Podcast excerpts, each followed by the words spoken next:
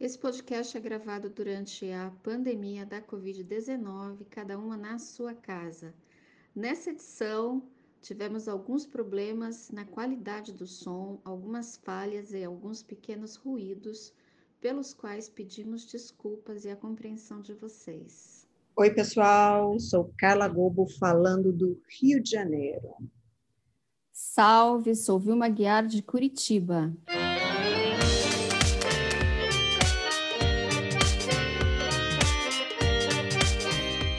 Estamos aqui em mais um episódio do Mulheres Públicas, um podcast da Escola da Política.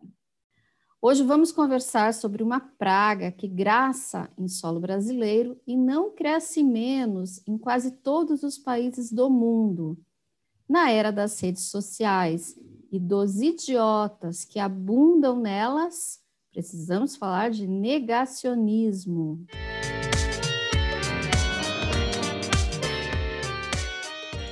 Olá, queridas e queridos ouvintes, sejam bem-vindas e bem-vindos ao nosso podcast Mulheres Públicas. Olá, Carla. Oi, Vilma. Oi, pessoal. Hoje a gente vai falar de negacionismo. Uau! necessário, necessário. Sim, sim, show negacionismo. Bom, mas enfim, hoje a gente vai se perguntar, basicamente, por que o negacionismo pareceu ser um bom negócio para o genocida, vulgo Bolsonaro.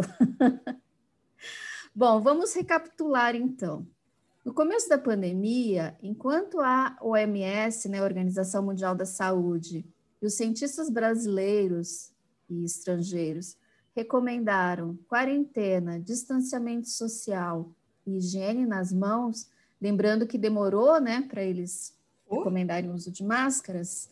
Lá no começo era quarentena, distanciamento e higiene. Bolsonaro sacou da cartola um discurso que ele tem reiterado desde então. Quarentena, lockdown, isso é o fim do emprego, a quebra da economia, e a pandemia não é um evento grave, é uma gripezinha. Uhum. Desde o começo, ele reduziu tudo a dois lados: o lado de salvar a economia e os empregos, e de outro, aqueles que não se importariam com o fato do povo passar fome, fazendo então, usando esses instrumentos aí da quarentena e do lockdown. Por que será, hein, Carla? Pois é, né, Vilma? De certa forma, o nosso presidente intuiu é, o que a gente já sabe.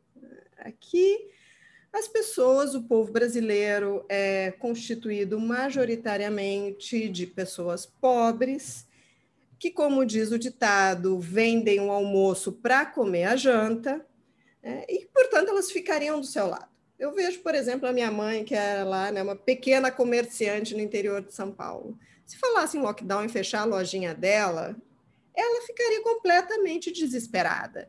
É, é, então, e, e, assim, assim como a minha mãe, que não é né, o grande empresário, é aquela pessoa que tem lá uma lojinha que paga aluguel, que junta o dinheiro do aluguel para pagar no final do mês.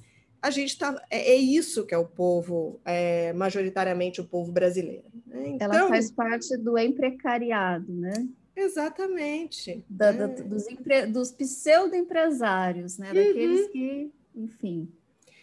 Que só tem no. Por si trabalham por si mesmo. No máximo tem um pouco de autoestima de empresário que está trabalhando por si mesmo, não tem patrão, mas no final das contas não tem férias, não tem FGTS, não tem 13 terceiro salário, e estão ali né, tentando manter a sua subsistência do dia a dia. Né? Então, o nosso presidente percebeu isso. Né? Então, ele, de certa forma, ele não veria o quanto ele estava sendo e está sendo irresponsável, porque, de fato, a maioria ficaria do lado dele. Né? Porque a maioria é isso, precisa comer, precisa pagar o seu, o seu aluguel. Né? Então, ele percebeu né, aí de forma bastante sagaz né, que ele teria o apoio da maioria, né? ou de uma parcela bastante significativa aí da população. É, exatamente. O fato é que a maior parte do, da força de trabalho brasileira é composta de pessoas que são ou pequeno e microempresários uhum. ou pessoas que trabalham na informalidade, ou seja, pessoas que não têm nenhuma proteção social. E o governo do Bolsonaro, ao invés de propor uma solução para uhum. isso, propor uma redistribuição social enquanto a pandemia rolava, ele não fez isso, demorou vários meses para que o, o, o, auxílio emergencial fosse aprovado e ainda foi aprovado com valor um pouco maior por iniciativa do, do Congresso.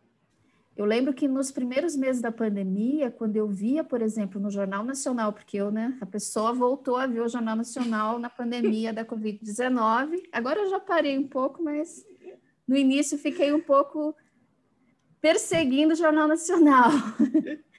e, me, e me espantava muito o fato de que eles rezavam aquela cartilha muito bonita, distanciamento social, quarentena, lavagem das mãos, higiene, não sei o que, distanciamento social, mas eles nunca cobravam, por exemplo, que fosse fornecido meios para que as pessoas ficassem em casa. Então, na uhum. verdade, era um na prática, não tinha nenhuma possibilidade de implementação real, como ainda não tem, para a grande maioria dos trabalhadores brasileiros, né?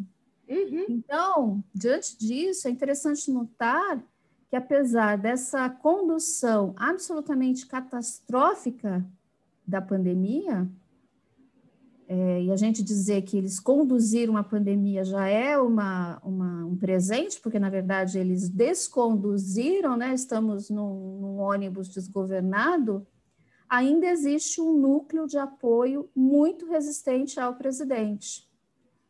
Porque a maioria das pessoas não correlaciona, não faz esse link entre o número escandaloso de mortes que o Brasil tem vivido e os atos, palavras e omissões cometidos pelo nosso genocida de plantão durante a pandemia. Ou seja, Vilma, depois de um ano e com o número de vítimas chegando à estratosfera, devemos admitir que, para Bolsonaro, o negacionismo foi até semanas atrás um bom negócio, né? já que ele nada fez a não ser isso, boicotar as medidas que os outros tomaram para conter a pandemia. Né? Então, para ele foi muito confortável, de certa forma, esse discurso, porque ele foi colocando a culpa, se deu certo ou se deu errado, no colo dos governadores. Exatamente. Se fizessem alguma coisa, a culpa é deles, se não fizeram, a culpa é dele, deles também. Aliás, isso é um modus operandi do, do governo Bolsonaro, né? Ele quer muito ser presidente, quer muito ser um presidente autoritário, ou seja, que concentra poder, para basicamente dizer que não é responsável por nada. falta, Vilma, falta um sujeitinho moral ali, não falta não? Porque a pessoa não é capaz de se responsabilizar por nada, gente. Olha, falta muita coisa. Bom, mas o negacionismo? Bom, ser um negacionista é negar as evidências estabelecidas como conselho conhecimento científico, né? Então, trata-se da recusa em aceitar uma realidade empiricamente verificável, seja uma, uma verdade científica, seja uma experiência histórica, por exemplo, como os que negam o Holocausto. Então, para a gente trazer a discussão aqui do negacionismo para perto da pandemia do Covid-19, aliás, da Covid-19, né, uma doença, disease, é, vamos, os negacionistas continuam a acreditar que a cloroquina, a ivermectina, na forma do chamado tratamento precoce contra a Covid, é efetiva, né? que essas, que essas doenças, ah, que, essas, que esses remédios são efetivos. Doença para verme é combate vírus, né? Uma, é, uma, é uma lógica bem, bem, enfim, peculiar. Acreditar que máscara não ajuda a conter a pandemia, apesar dos inúmeros estudos que mostram que sim ajuda a conter a pandemia. Negar que as vacinas são seguras e de fato protegem contra o vírus. Afirmar que a, que a Terra é plana, né? Talvez seja o negacionismo mais esdrúxulo, né? Porque tem aí 500 anos que se sabe que a, que a Terra é plana só 500 anos. Olha, e esse pessoal viu? acredita ainda que é possível afirmar que a Terra é plana. E só para consertar um estrago que eu fiz aí na frase acima, sabemos que a Terra não é plana há 500 anos. A Terra é uma esfera, como sabemos, não é isso? Aqui somos todos terrabolistas. Exato não está sendo fácil, gente. Né? Haja remédio de enxaqueca e pantoprazol para aguentar o Brasil contemporâneo. Né? E esse negacionismo, Vilma, ele tem dois lados. Né? No primeiro aspecto, o negacionista se sente empoderado, ele se sente inteligente, nada pior do que um burro arrogante. Né? E é isso um pouco que a gente vive hoje. Né? A gente vive nesse dilema né, de uma, um percentual aí de burros arrogantes. Né? Eles não conseguem ver os absurdos que eles dizem e a gente tem que aguentar, porque, enfim, né, agora, nesse, antes, antes a gente não precisava conviver tanto porque você eliminava do seu convívio, mas agora com redes sociais, Twitter, presidente governando com Twitter, você tem que lidar com essas pessoas, né? Ele pensa que ele é mais esperto, né? que os outros, é, é, os outros é que estão errados, os outros é que não viram a complexidade. Eu adoro isso, assim, né? a complexidade das coisas. A pessoa vem com aquelas teorias mais chulas é, de conspiração, e daí acredita que ele, né, ele viu algo que você não viu. Ele é muito esperto. Né? É, que ele está desafiando instituições poderosas, com autoridades como as autoridades científicas, as universidades. Nossa, é realmente muito cansativo. Mas isso até é a direita e a esquerda, a gente tem umas coisas assim, né, Vilma? Assim, né? É o imperialismo, nossa, me dá uma canseira, assim, que eu sinto a minha pressão baixando, assim, eu vou desfalecendo aos poucos, eu vou morrendo por dentro. Imperialismo versus, cara, não vamos misturar alhos e bugalhos. É, né, mas é, a, a, lógica assim, de tudo é imperialismo internacional é realmente um pouco cansativo, né? Tudo, né? absolutamente tudo. Que ele existe, existe, né? mas que ele é responsável pelas dimensões mais micro, às vezes, das nossas vidas, é um pouco, é um pouco demais. Bom, mas pensando nessa, nessa postura, nessa convicção do negacionismo de que eles são muito mais espertos do que os outros, eu li esses dias um comentário, uma reportagem terrível que saiu no portal UOL, que falava da morte de um rapaz em São Paulo. Vilma, não pode não ler comentário, conseguido. Vilma. Não pode, não pode ler comentário. Não pode. É, não, eu só li esse, mas eu achei ele tão. Não, porque eu também eu tenho essa. Eu tenho Regra 1 um da saúde mental. exato. Mas às vezes a gente dá aquela escorregada, né? E eu achei ele tão emblemático que eu trouxe ele aqui para a gente.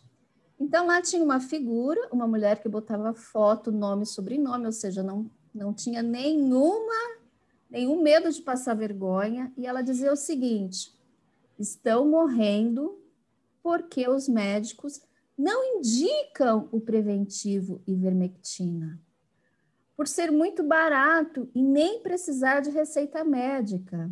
Eles querem é grana e não pensam em salvar as pessoas. Perguntem se quem morreu tomava ivermectina. Além disso, a imprensa comunista está gostando das mortes para atacar o Bolsonaro. Eu não estou inventando isso, gente. Aliás, isso é um. É só dar uma passeada pelos portais. O número de comentários dessa ordem é impressionante. Eu sinto falta, viu, quando a vergonha e o bom senso frequentava mais este país. Mas, enfim. O negacionista, né, ele é esse ser que sente que ele é superior é superior aos demais. Ele sente que ele vê algo assim além, né? Ele desvenda as tramóias das grandes corporações contra o cidadão comum. Né? Então, olha essas grandes corporações que querem ganhar dinheiro, que convencem os médicos a não receitarem a ivermectina. Ou seja, um bom negacionista é também um conspiracionista. Sim. Ele acredita que é um complô qualquer contra ele e os demais, que ele é mais esperto, mais lúcido, que a ele não. Ele não é enganado. né? É maravilhoso, gente. Se a gente não tivesse conviver, se isso fosse ficção, seria ótimo. É, e ele é liderado por alguém como ele, que está desafiando o quê, gente? O quê? O José Padilha já falou para gente. O sistema né? Está mecanismo. O mecanismo, é isso aí, ele está desafiando o sistema, um mecanismo, então é por isso. Né? Obrigado, José Padilha, por isso também. É, por isso eles são tão grudados em sua posição política e ideológica.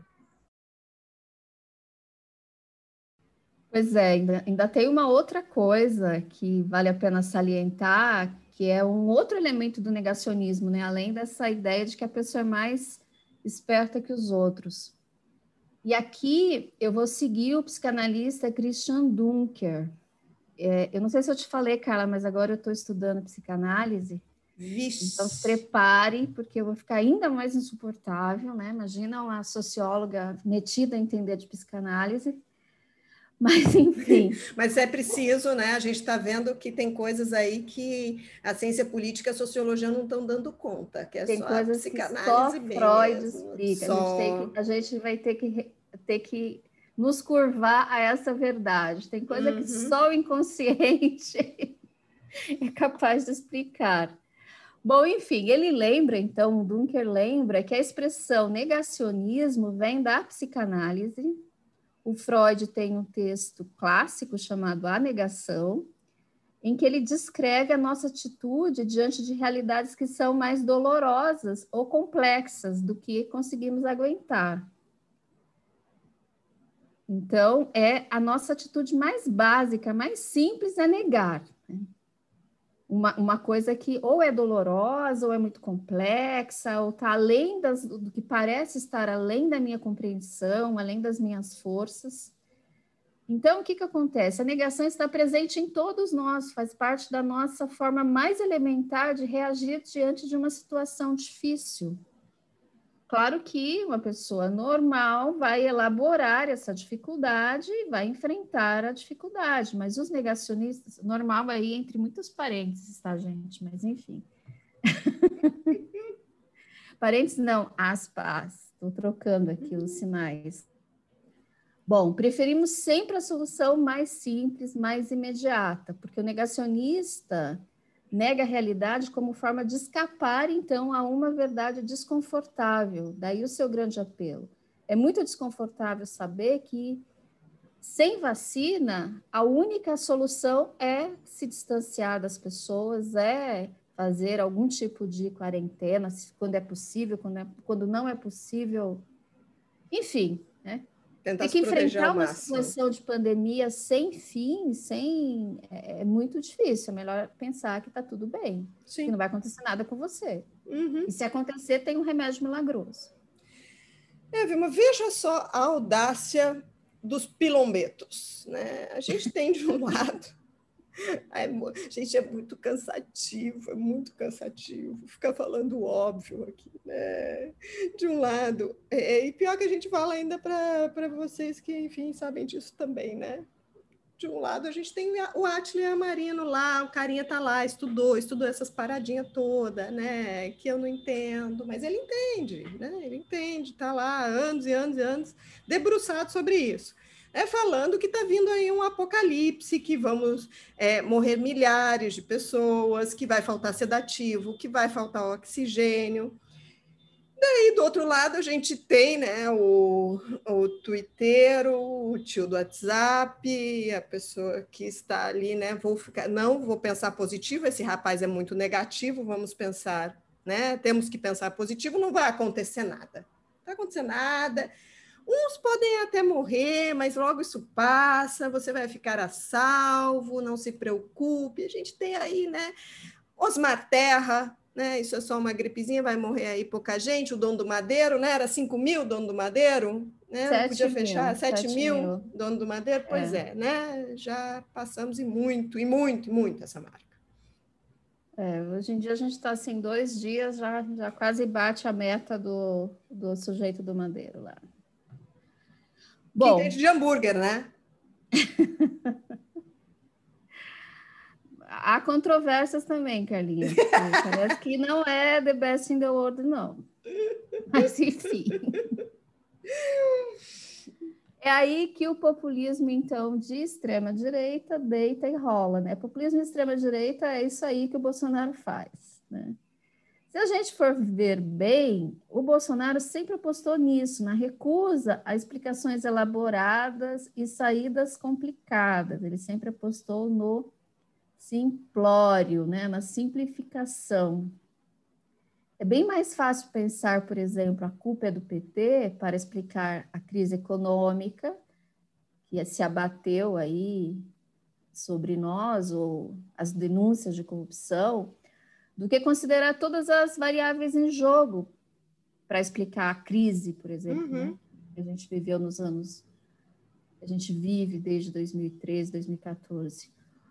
É muito mais fácil pensar a culpa é do PT, então, do que considerar o contexto histórico, a luta política, a corrupção sistêmica, a crise econômica mundial, etc., etc. A culpa do PT explica Sim. tudo. É, a culpa é do PT, a culpa é do sistema político, né? Então, daí simplifica coisas é, que são bastante complexas e geralmente é isso que a ciência social tem que lidar, né? Com fenômenos que são bastante complexos, que são multicausais.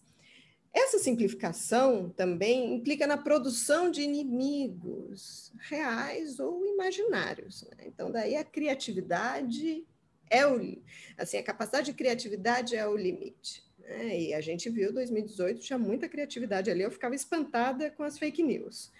Os inimigos e a luta contra eles justificam tudo e jogam água no moinho daqueles, daquele que está governando o país e daqueles que o cercam. É difícil ligar para detalhes quando estamos em guerra. Né? Sim, o que é uma mentirinha sim. quando a gente está em guerra? Sim. O que, o que é espalhar que as crianças estão sendo amamentadas com uma madeira de piroca? Quando a gente está numa guerra cultural aí, né, contra o gaysismo nas escolas. Né? E o governo alimenta essa retórica da guerra com os seus inimigos imaginários, né? a destruição da família. Além disso, os inimigos também justificam seus fracassos. Olha só, Vilma, eles reconhecem que eles fracassam, né? Mas porque eles estão lutando com gente muito poderosa. O sistema, o mecanismo, a Globo, né? a imprensa, as forças malignas, as universidades, essas fábricas todas aí, né? Os banqueiros agora, a gente tem que lutar contra os banqueiros, hein, Tá cheio de banqueiro comunista aí assinando aí é, documento pedindo pedindo fechamento, lockdown, vacina. Esses banqueiros comunistas aí são tudo um perigo. É, os inimigos são os governadores, os prefeitos. Não é o vírus, né? Não. O vírus é real. Uhum. O vírus é real. A posição do, de que governadores e prefeitos são inimigos é totalmente imaginária. Mas serve, serve. Uhum. Bom, mas a gente, assim, a gente tem que pensar o seguinte, pode pensar o seguinte, melhor dizendo, né? Se no começo... Olha o Vênis Democrático aí. é, sempre, sempre. Se no começo a gente até podia entender de onde vinha essa atitude, né, dito tudo isso que dissemos até aqui, depois de um ano, essa estratégia começou a parecer suicida, num contexto em que a pandemia já matou quase 300 mil brasileiros. Eu temo que quando esse podcast for ao ar, nós já tenhamos ultrapassado essa marca, né? Uhum. Mas, enfim, Agora parece especialmente racional manter essa atitude. ainda que possamos reconhecer que antes ela parecia uma estratégia bem sucedida, ou era uma estratégia bem sucedida. Pensar apenas nesse ponto de vista do jogo político, né? Sim. O negacionismo permitia que o Bolsonaro dividisse com sucesso o mundo, então, entre nós e eles. Isso lhe garantiu mais de 30% de ótimo e bom por dois anos, apesar do absoluto desgoverno em que nós nos encontramos praticamente desde o início do seu governo, entre aspas, porque é um desgoverno desde o início, lá em 2019. É, Vilma, ele usou a mesma lógica para abordar a pandemia. Né? Nós, os atletas, os de boa saúde, contra os velhos, os doentes, nós que somos destemidos, machos, contra esses medrosos, esses maricas, né? uma retórica que, além de tudo, ela é eugenista. Ou seja, no fundo, é melhor exterminar aqueles fracos que a gente vai ser uma sociedade melhor, uma sociedade sem velhos, sem doentes, sem covardes. Né? Então, quem emergir, a sociedade que emergir disso tudo, será uma sociedade melhor. E é incrível, né, o auto-engano, porque o Bolsonaro não tem 25 anos, né? Ele não é um atleta. Ele pode ter sido um dia, mas não é mais um atleta, não é mais um jovem. E se tem uma coisa que não se pode dizer do Bolsonaro é que ele seja corajoso. Exatamente, né? Coragem ali falta. É, e o atletismo é só no pescoço, né? Naquelas flexões de pescoço que ele faz, que não são nem flexões de braço. Bom, o desastre para o Bolsonaro e para nós que estamos confinados nesse cemitério que virou o Brasil, a gente tem que dizer isso, né? Viramos um cemitério sem direito nem a escapadas a Miami, porque mesmo que tivéssemos dólares, o que nós não temos, porque eles custam quase seis reais uhum. por unidade, ainda assim não poderíamos ir a, Miami porque as fronteiras estão fechadas. Né? Hoje em dia podemos visitar meia dúzia de países na África e na Ásia e mais nada. Né? Por enquanto, viramos, por enquanto. Viramos párias internacionais eu, eu gostaria de ver essas pessoas que enchiam a boca para dizer que podiam ir a Miami, a Orlando, ir para Paris. Pegar em cartolina para pedir o dólar a 1,99. o valor do, do, do, real diante do dólar e agora não pode ir nem na Argentina. Uhum. Até na Argentina a gente é persona não grata, até, até no Paraguai é difícil de entrar. Né? É, mas o nosso ministro das Relações Exteriores estava querendo né, transformar a gente em par internacional e foi bem, bastante bem sucedido no seu projeto. É verdade, é verdade. Ele quer que a gente seja pois... a liderança dos párias. É, viu? Mas é uma coisa complexa. Né? A gente vai ser a liderança dos párias. Não, a gente está tão, ser brasileiro virou tão radioativo que nem os párias querem ficar na nossa companhia, cara. Nem os párias. A gente não vai conseguir nem isso. Nem isso. Oi, gente, aqui vai uma nota de. que seria uma nota de pé de página, né? Uma, um pé de página auditivo. O nosso ministro das Relações Exteriores, Ernesto Araújo, agora já é o ex-ministro das Relações Exteriores, Ernesto Araújo. Demorou. Mas, enfim, o desastre, então, retomando, né? O desastre Bolsonaro é que o, o, o, vírus ele é ele não é um, um, inimigo imaginário que se possa combater com esses jogos de linguagem, com esses com essa abordagem ideológica mequetrefe que eles usam é, normalmente. O vírus ele é real, ele é letal e ele é um terceiro. Ele não é nem de direita nem de esquerda. E só para a gente reforçar esse ponto de como eles negam esse que seria o real, é o esforço que o negacionismo faz para situar o próprio vírus na guerra cultural, por exemplo, afirmando que ele é chinês, que ele foi produzido nos laboratórios chineses, etc, etc. Uhum, exatamente. Quando vê um enfrentamento à pandemia, exigiria união exigiria um governo que propusesse esse projeto de união nacional contra um inimigo comum que não são os governadores, não são os comunistas, é o vírus. É, embora a gente não possa ver esse inimigo, ele existe, ele está matando as pessoas, matando as pessoas sufocadas. É, então, era necessário que se criasse conselhos suprapartidários, que criasse políticas, é, políticas unificadas de enfrentamento, políticas econômicas, cobertores né, para amortecer os impactos econômicos da pandemia.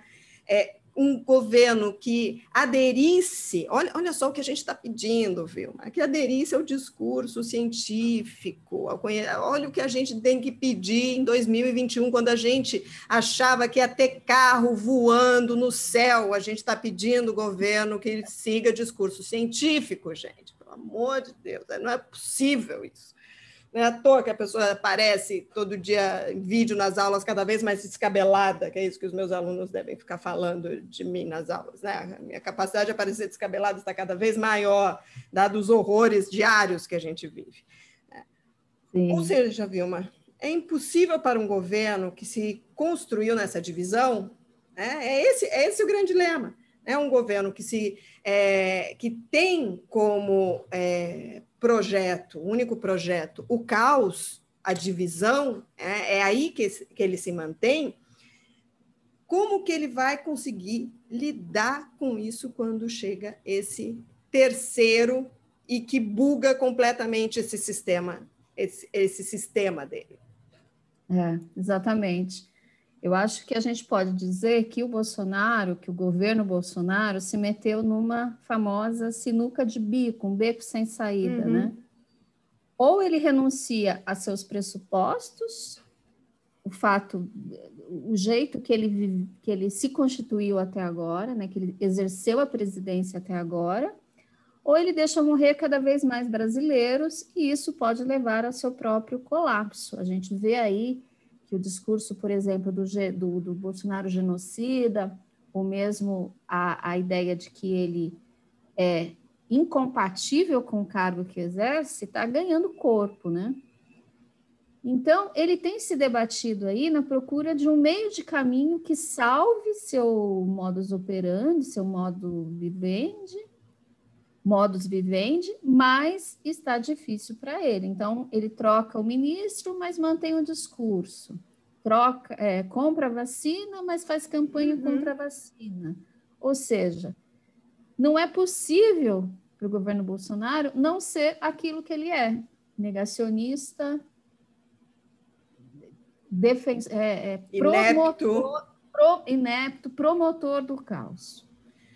Exatamente, Vilma. E aqui a gente vai negar os negacionistas, sim. Estamos em negação aos negacionistas. Não aceito que eu vivo neste país e que a gente tem que falar que consenso científico é o que deve ser seguido. Então é isso aí, gente. A gente vai para o próximo bloco. Até.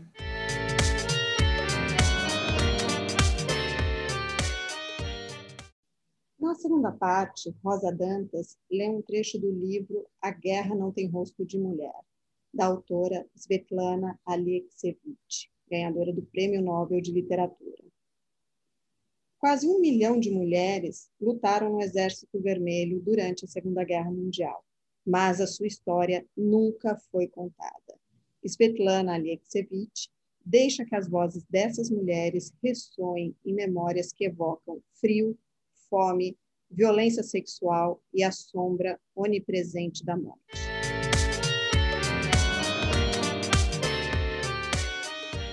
Fomos ao centro de alistamento. Ali mesmo já nos levaram para uma porta, saímos por outra. Eu tinha feito uma trança tão bonita. Já saí de lá sem ela, sem a trança. Cortaram meu cabelo como o dos soldados e tomaram meu vestido. Não tive tempo de entregar nem o vestido nem a trança para minha mãe. Ela pediu muito para que algo de mim, alguma coisa minha, ficasse com ela. Ali mesmo nos vestiram com uma túnica militar, boina, deram uma sacola e nos colocaram em um trem de mercadoria, feno. Mas era feno fresco, ainda tinha o cheiro do campo. Nos deitamos e fiquei ali observando. E então reparei, um alemão se levantou nas trincheiras, eu engatilhei e apertei o gatilho e ele caiu. E aí, sabe, eu tremia inteira, escutava meus ossos batendo, comecei a chorar. Quando atirava no alto, não tinha problema, mas aí eu matei, eu matei uma pessoa que não conheço, não sei nada sobre ele, mas o matei. Eu ainda penso em uma coisa, escute só. Quanto tempo durou a guerra? Quatro anos. É muito tempo. Não me lembro nem dos pássaros, nem das cores. Claro, isso tudo existia, mas não me lembro. É, pois é. Estranho, não? Será que havia filmes em cores na guerra?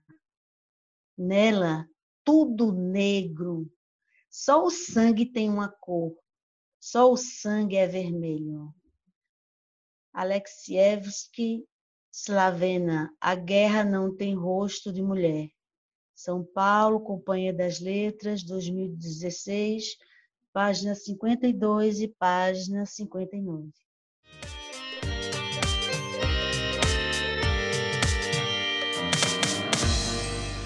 O podcast Mulheres Públicas é uma iniciativa da Escola da Política. Produção e apresentação de Carla Gobo e Vilma Guiar. Edição de som, Ata Hosting. Nossa música tema é de da banda Fole Baixo. E para mais conteúdos do projeto, estamos no Instagram, arroba Mulheres Públicas Podcast. Agora a gente também está no Twitter com a nossa personagem debochada, Matilda, arroba podcast Mulheres. Escreva para a gente, compartilhe nossos conteúdos em suas redes sociais. Vem com a gente!